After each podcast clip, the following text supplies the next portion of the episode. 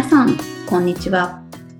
水田茂の売れっ子コーチポッドキャスト、毎月30万円を突破する方法、今週も始まりました。ナビゲーターの直美です。茂さん、よろしくお願いします。よろしくお願いします。あの、く今、あの、関わってるクライアントさんが、はい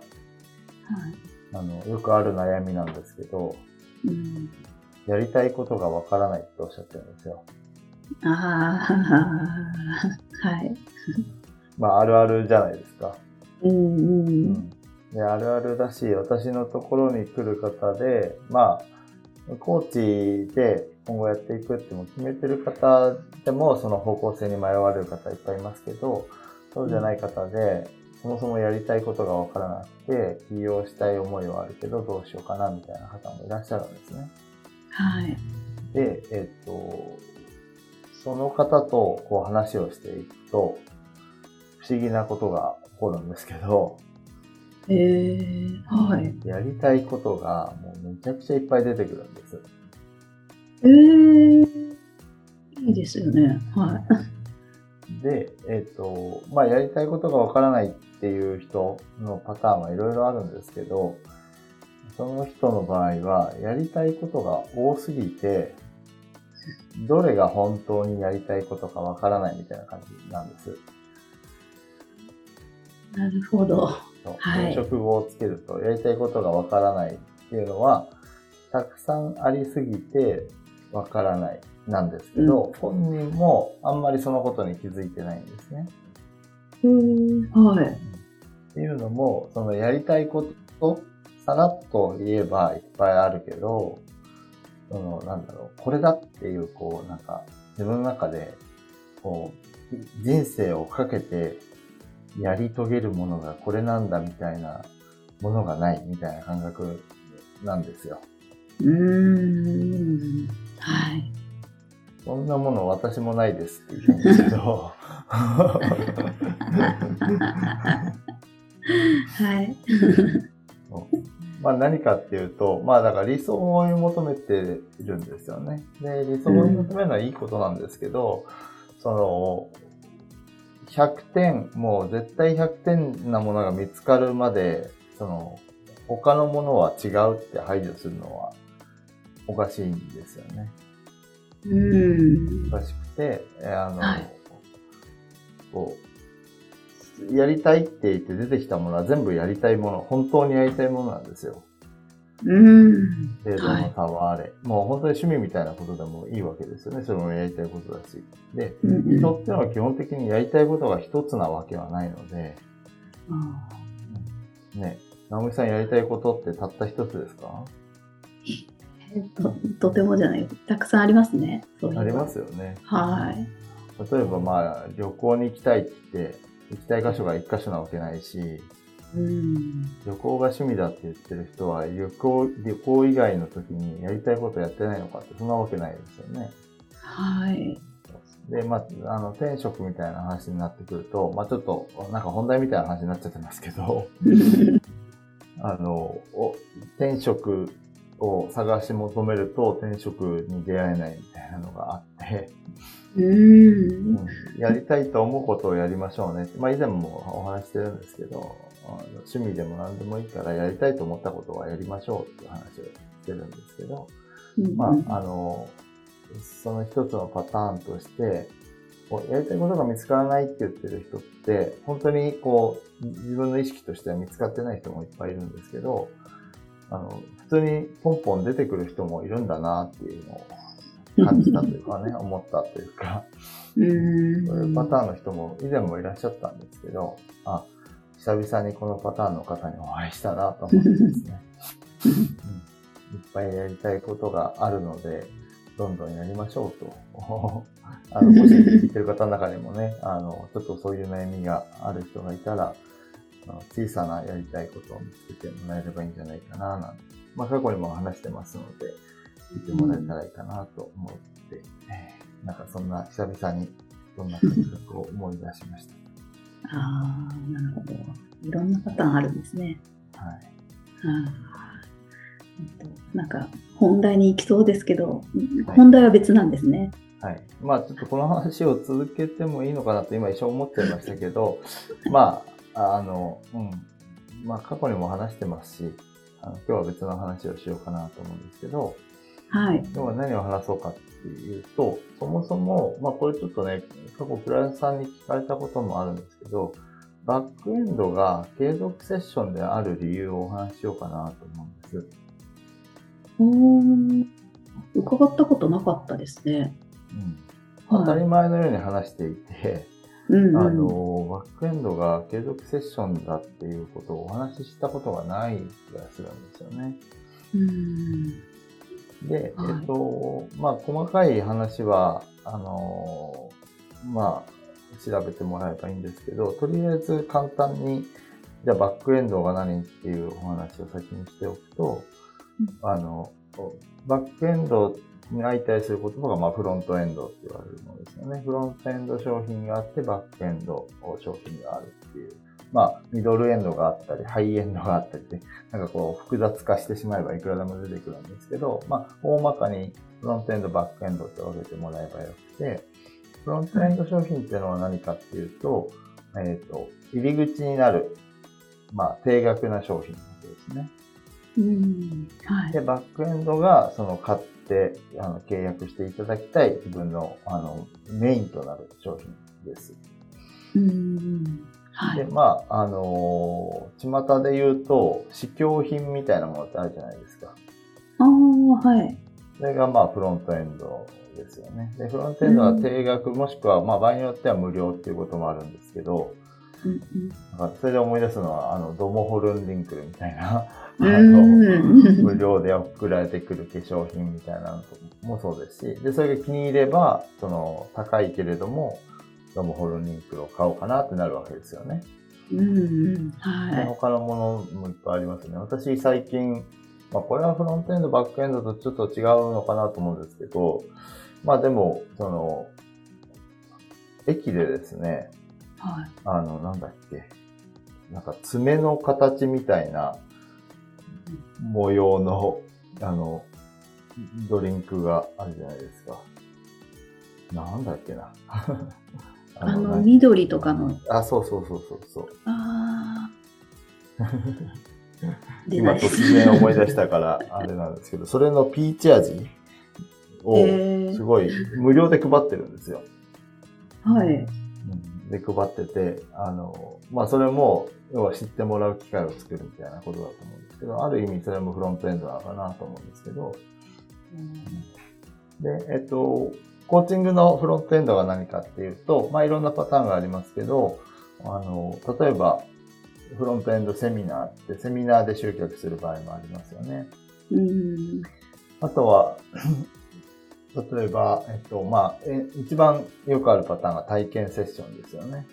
はい。体験セッションをやって、えーで、えっと、バックエンドである継続セッションを、まあ、ご紹介、提案するっていう流れが、まあ、一般的かなと思うんですけど、それがあって、で、バックエンド商品があると。で、よく私もその話をしてるんですけど、そのバックエンドが継続セッションであることをいつも当たり前のように言ってたと思うんです。はい。うん。で、その、それこそね、あの、単価30万円うんで、え以上で契約してもらえるような話をしてて、例えば10回で30万円みたいなのを契約してもらうみたいな話をよくしてますけど、待てよと。そもそも継続セッションである理由を話したことがないなって思ったんですよね。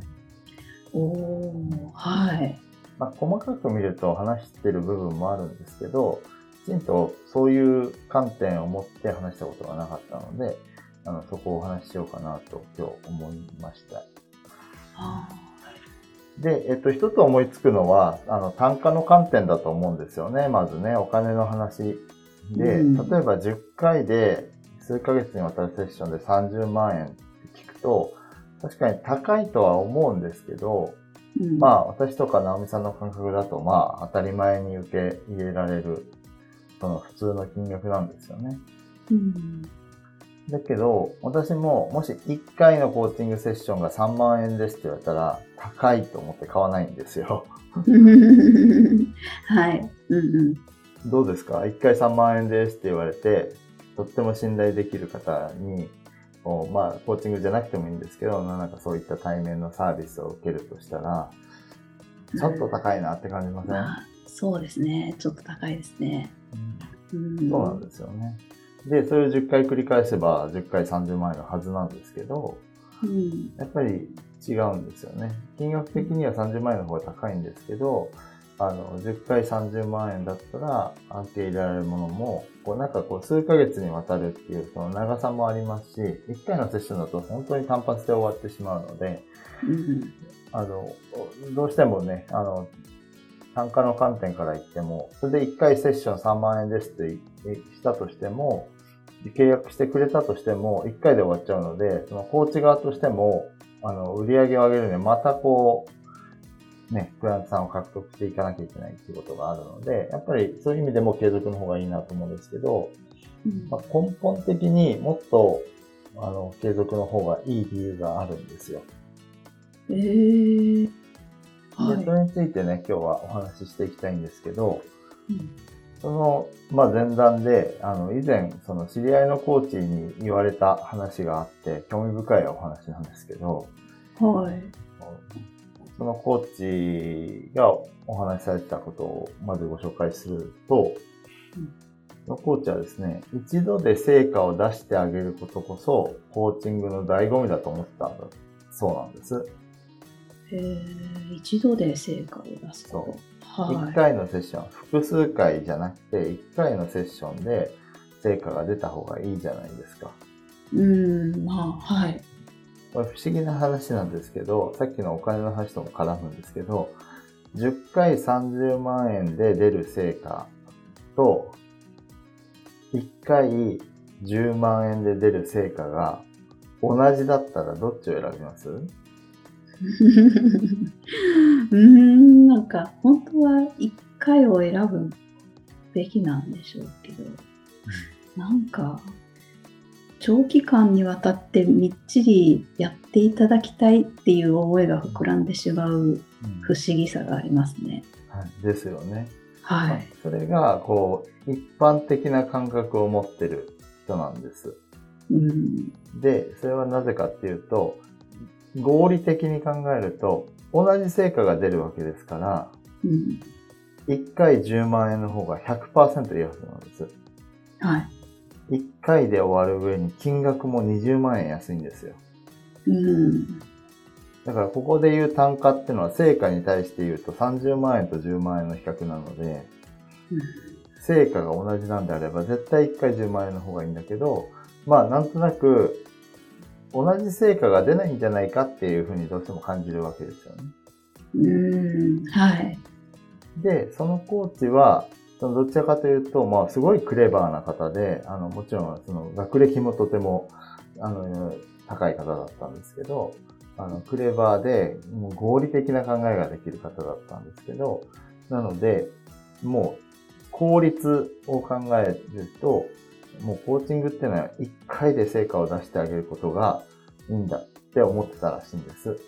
うん、はい。なので、多少高額ですけど、単発セッションしかやらないって決めてやってたみたいなんですよ。おお、それもすごいですね。はい。なかなかすごいですよね。は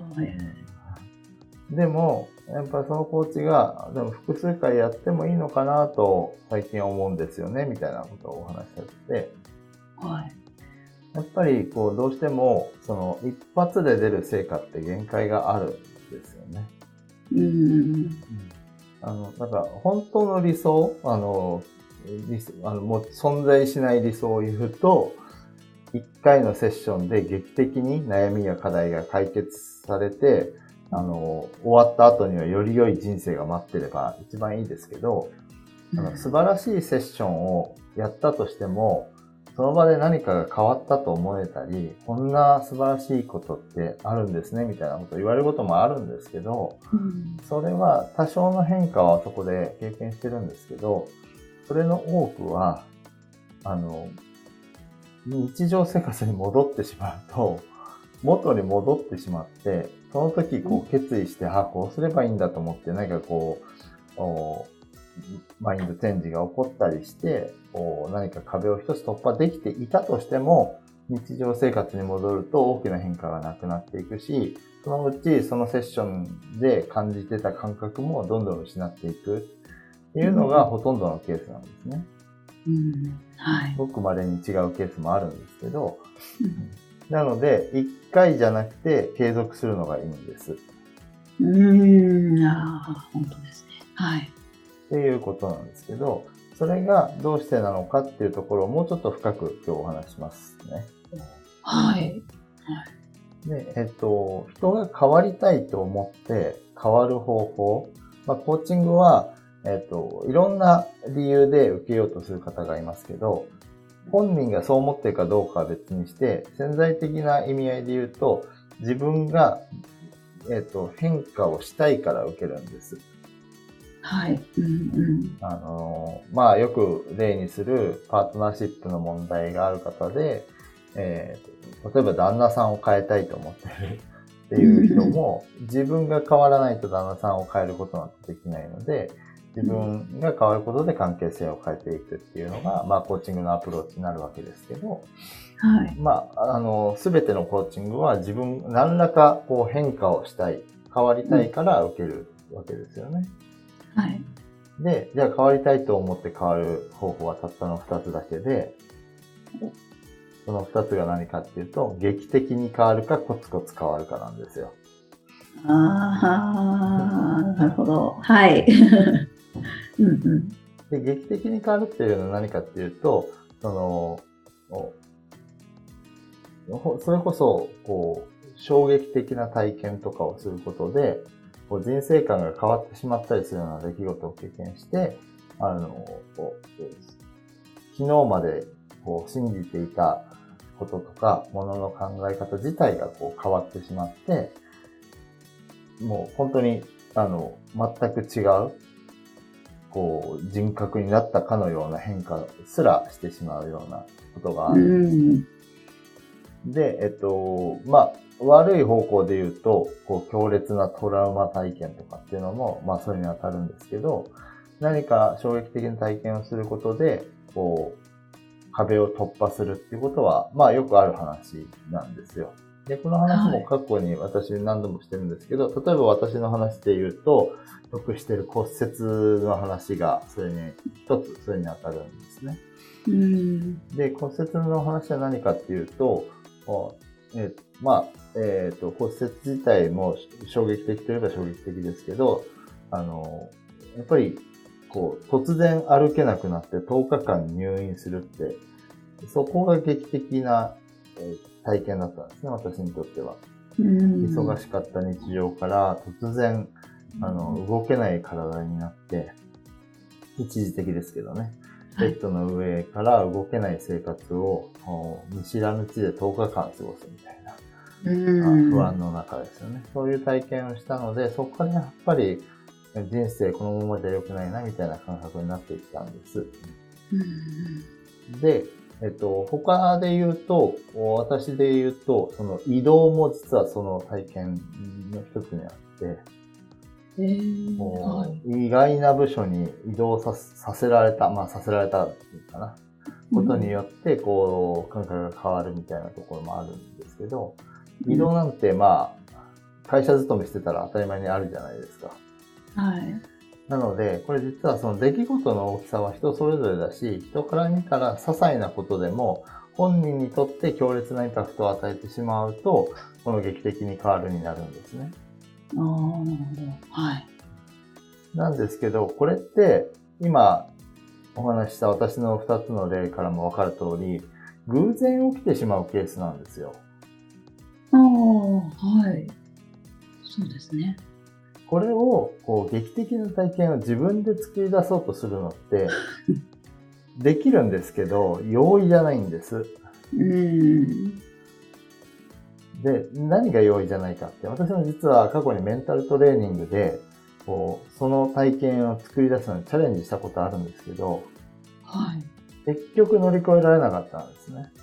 うーん。どんな体験かっていうと、えっ、と、とてつもない勇気を持って今まで踏み出せなかった一歩を踏み出す体験が必要なんです。ああ、あそうですよね。はい。うんうん。まあ、あの、よくある、よくある、よくはないのかな。あの、高いところが苦手で、あの、アクティブなことが苦手な人がバンジージャンプにチャレンジして、本当に恐怖の中飛び出したら、人生観が変わってもおかしくないと思うんですよね。うーん。多分私が飛んでも、なんか何の変化もないんですけど、あの、多少の勇気はいりますけど、それほど、あの、まあ、飛べると思いますし、あの、多少の恐怖感はあるけど、あの、楽しさが勝って、あの、お金を払ってでもやってみたいなと思ってるぐらいなので、あの、私の場合はあんまりならないんですけど、そういうことを、それが、まあ、まさに、バンジージャンプで言えば、一歩踏み出すが分かりやすい本当の一歩ですよね。空中に一歩足を踏み出すっていうことができるなんですけど、それと似たような自分にとってはものすごく勇気を払うような体験をすることをして、それが本当に自分はできないと思ったことができたときに、こう変わっていくものを壁を突破する。自分のブロックになっていたものが破壊されるみたいなことがあるんですよね。うんうん。でもこれって、あの、やっぱり大変だし、あの、コーチングでそれを作り出すっていうのは、まあ本当に大変で、まあ、まずないかなと思うんです。で、コーチングを超えた枠の中で、何かその、あの、体を使ったワークをやるとか、なんかそういった、こう、チャレンジをするようなものをやるっていうのを取り入れることもできなくはないですけど、結構、なんていうのかな、あの、まあ、リスクを伴うというか、うん。うまくいかないことも多いと思うので、そういうこう、のを専門に扱ってるわけじゃないんだったら、そこで頑張るっていうのはあまりお勧めしないかなと思うんですよね。うんでしかも、それを1回でその方に提供するって相当大変な話で、ああ、本当ですね。なるほど。はい。悩みも全て理解して、じゃあこれをやってみましょう、これを今からやりますよって言って、その一歩を踏み出す体験を、まあおそらくどっか場所を移動して、まあ例えばですけど、人に声かけられない人が街中でナンパをするとかね、うん。そういうことがもしかしたらそういうことになり得る可能性はあるけど、それができたとして変わるとも限らないわけです。うん。勇気を持ってやってみた結果、まあ何か得るものはあると思うんですけど、その、たどり着きたかった、その、課題の解決や目的の達成っていうところに、それだけで行くわけはないと思うんですよね。うんなので、コツコツやることが大切ですよっていうことになるんです。それが継続セッションのやる意義なんですよね。ああ、そっか。はい。で、継続セッションっていうのは、例えば10回だったら、その10回のセッションのみが大切なわけじゃなくて、大切なのはセッションとセッションの間に、そのクラントさん自身が取り組むこと、うんこここそそう最も成果に大切なものかもしれないなと思うんです。はい。例えば何か、ああ、こういう課題が見つかったとか、あ、これにチャレンジしてみようみたいなものがあったら、その間にやってみたりするわけですよね。うんまあ、コーチで、その実際にこう、まあ、企業に向けて頑張ろうって言ったら、その商品を作ってみたりとかもそうだし、えっ、と、実際にこう、まあ、SNS を通じて発信をしてみるとか、そういったこともまあ、ちょっとした勇気を払うようなことがいっぱいあったりするわけですけど、そういったことをちょっとずつ、つちょっとずつ積み重ねていくと、気づいた時には変わっているっていう体験ができるんです。うんで、えっと、そのコツコツやるっていうのも、まあちょっと大変そうじゃないですか？そうは言っても。まあ、はい。そうそうなんです。だから、あの、一回で変われることに越したことは実はないんですけど、あの、コツコツすこう積み重ねていくっていうのは、それはそれでね、結構その、それを継続していくっていうのは大変なことだと思うんです。うんで、そういうのが苦手なんですって方もいらっしゃるわけですよね。うん。うん。で、実はそういう方こそ継続セッションを受けてほしいなと思うんですけど、なんでかっていうと、苦手なんだったら、苦手な人こそコーチがこう伴走してくれるこうチャンスで、こう、コツコツやっていく。うんそのコツコツやる習慣が身につかないとしても、コーチがいる間はできるんだったら、継続セッションの間に変化をもたらすことができるわけですよね。うんコツコツ何かに取り組むことで、えーまあ取り組めそうもなかったら、そこはコーチに頼るのもありだと思うんですよね。うんあの、私も、まあ私にそういう形でサポートをお願いする方って、あの、こう、面白い話なんですけど、そういう形っていうのは、こう、サポートを何か必要ですかって聞くと、やったかどうかを途中で確認してくださいとか、リマインドをくださいって方がいらっしゃるんです。はいはい。例えば、2週間後に次のセッションがあるので、1週間後に、あの、連絡をもらえませんかと。私がやってるかどうかをって。いうような方ってが、その、私がこうサポートをね、どんな形でできるかっていうのをこう、お伺いしていく中で、そういうことをおっしゃる方もいるんですけど、うんそういう提案をする方っていうのは、もともとコツコツできる方なんですよね。へえ。なんかできないなと思ってる人は、その連絡が来るのが嫌なので、おー。そういうことはあまり言いたがらないんですけど、はい。なんですけど、だからそういうサポートもできるわけですよ。途中で私連絡入れますねとか。まあ、その負担があまりにもね、あの、コーチの負担を一人に増やすべきではないので、毎日連絡しますっていうのはやりすぎだと思いますけど、例えば次のセッションの間に、途中で1回ないし2回連絡をして、どうですか？どんな、どんな、あの、進捗ですか？とか、どうあの、やってみてどうでしたか？みたいなのを、こう、合間に入れるっていうのも、その、コーチから連絡が来ると思うと、苦手な人も進んだりするわけですよね。うんっていうのもあって、その、継続セッションだからこそできる。継続セッション期間中だから、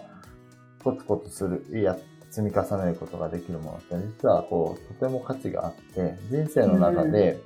そういうのを受けてる間にしかなかなかできないことなんですよ。ああ、確かに。はい。しかもその方向を指し示してくれますからね、コーチがね。うん。なので、あの、そういった観点からも、こう、継続セッションを、こう、あの、バックエンドにちゃんとこう据えてあげてほしいなっていうことと、うんその、コツコツやる間を大事にしてほしいので、なんていうのかな、あの、コーチングセッション今日1回目終わりました。じゃあ2回目次回ですね。で、その間何もしないで次回。っていうことにあまりならないようにしてほしいんです。うん。それだと継続セッションじゃなくて単発セッションのかける何回になっちゃうんですよね。おー。なるほど。はい。なので、そのセッション終わった時に必ず、あの、その間、期間にやることを決めてあげるところまで必ずやってほしい。それが継続セッションの意義につながっていくので。うんなるほど。じゃあ、本当に単発かける10回っていう考え方でもないってことなんですね。そうそうそう。結局、その期間の間、あの、数ヶ月にわたってやるっていう話を最初しましたけど、その数ヶ月間なんですよ。なるそほど。の期間ずっとこう、まあ、走り続けるっていうんですかね。うん。10回、なんかこう、コーチと会う場所があるよではないんですよ。ああ、はい。まあ、その中継地点みたいなもんですよね、その10回は。うん。こっちの方向でいいのっていう確認する作業みたいな。目的地に進んでるつあ、ちょっとずれてるからこっちの道に行ってみようかっていうのも、そのコーチと会うときにできることですよね。はい。うん。そういう中継地点で走っていくのは、あくまでも、その、間の期間。で、その中でも、そのコーチングセッションで、こう、ちょっと大きな変化がある回と、まあ、そのまま普通に継続されている回があったりするんで、その、ちょっとした、あの、劇的に変わるまではいかないけど、プチ、プチ劇的というかね、ちょっと大きめに変われる回もあるんです、コーティングセッションの中で。大きな気づきを得たり、その自分の中でブロックが外れたりね、あの、することも、あの、ありますので、まあそういったものは、その、たまたまその回に来たっていうだけなんですよね、本人が。さんがね。っていうことなので、まあ、その、とにかく、その間ずっと伴走してるんだっていう意識を、こう、コーチには持ってもらいたい。おなるほど。はい。というのが、まあ、継続セッションであるべき理由っていうことですね。それこそやっぱり単発1回で成果がバンと出るとかって言われてもやっぱりあの後者を選びたくなるっていうのは、ここにすごい大きな価値をなんか受ける側も感じるは感じるんでしょうねきっと。まあ単発で絶対変わりますよって言われても変わる気がしないんですよ、ね、しない。うんうん。そうそうそうそれが、まあ、その、その数ヶ月にわたって関わってくれるって言われると、ああ、確かにそれなら自分でも変われるかもって思えるわけですよね。うん。だからなんとなくそっちの方がいいなと思ってしまうっていう。まあだから正解なんですよね、実はね。うん、ああ。最初言った前提は、あの、同じ成果、全く同じ成果が得られるならどっちを選びますかっていう時に、全く同じ成果なら1回の方がいいですよっていうのが、まあ合理的ですよっていう話なんですけど、まあ全く同じ成果はやっぱり1回じゃ得られないですよっていうのが今日の結論ですよね。うん。それが、まあ継続セッションである理由ってことです。なるほど。これをあれですよね、クライアントさんが、あの、腑に落ちて、あの、理解したときに、さらにその継続セッションの価値もクライアントさんにもすごく分かってもらえるってことですよね。そうですね。はい。うん、私は結構その、言ってしまうことも多いですけどね。あの、何を言うかっていうと、そのセッション、まあ、10回なら、私の場合は12回が多いんですけど、あの、10回なら10回、12回なら12回の、そのセッションだけじゃないので、その間にやっていただくこともたくさんありますからねっていうのを逆に言っちゃう。ああ、それいいですね。たくさん、たくさんやっていただきますから、覚悟していてくださいぐらいのことを言うっていうかね。えー、そうすると、あ、やっぱり間にもやんなきゃいけないんだなっていう覚悟も決まるし、一方で、その、回数だ受けるだけじゃないんだなっていうのをが伝わりますよね。うん。回数受けるだけじゃなくて、その間にやっていくことで、こう、成果を取りに行けるんだなっていうのが伝わると思うので、私はそこあえてこう、間にやっていただくことも結構大変ですけど、頑張れますか？みたいな、ね、あの、お聞きすることが多いんですけど、まあお聞きしてる体で、あの、間にもこう、しっかりこう取り組んでもらって変わっていきますからねっていうのをお伝えしてるっていう感じですけどね。ああ、そう。ああ、いいですね。ああ、すごい。すんごい納得です。今までお話伺ってなかったことが不思議なくらい。そうですね。なんかもう当たり前にしてきたんですけど、はい、まあでも確かになんで継続なのかって 話した方がいいなと思ったのでお話ししました。わあありがとうございます。ありがとうございます。それでは最後にお知らせです。売れっ子コーチポッドキャスト毎月30万円を突破する方法では皆様からのご質問を募集しております。コーチとして独立したい、もっとクライアントさんを集めたい、そんなお悩みなどありましたら、しげるさんにお答えいただきますので、どしどしご質問ください。ポッドキャストの詳細ボタンを押しますと質問フォームが出てきますので、そちらからご質問をいただければと思います。それでは今週はここまでとなります。また来週お会いしましょう。しげるさん、ありがとうございました。ありがとうございました。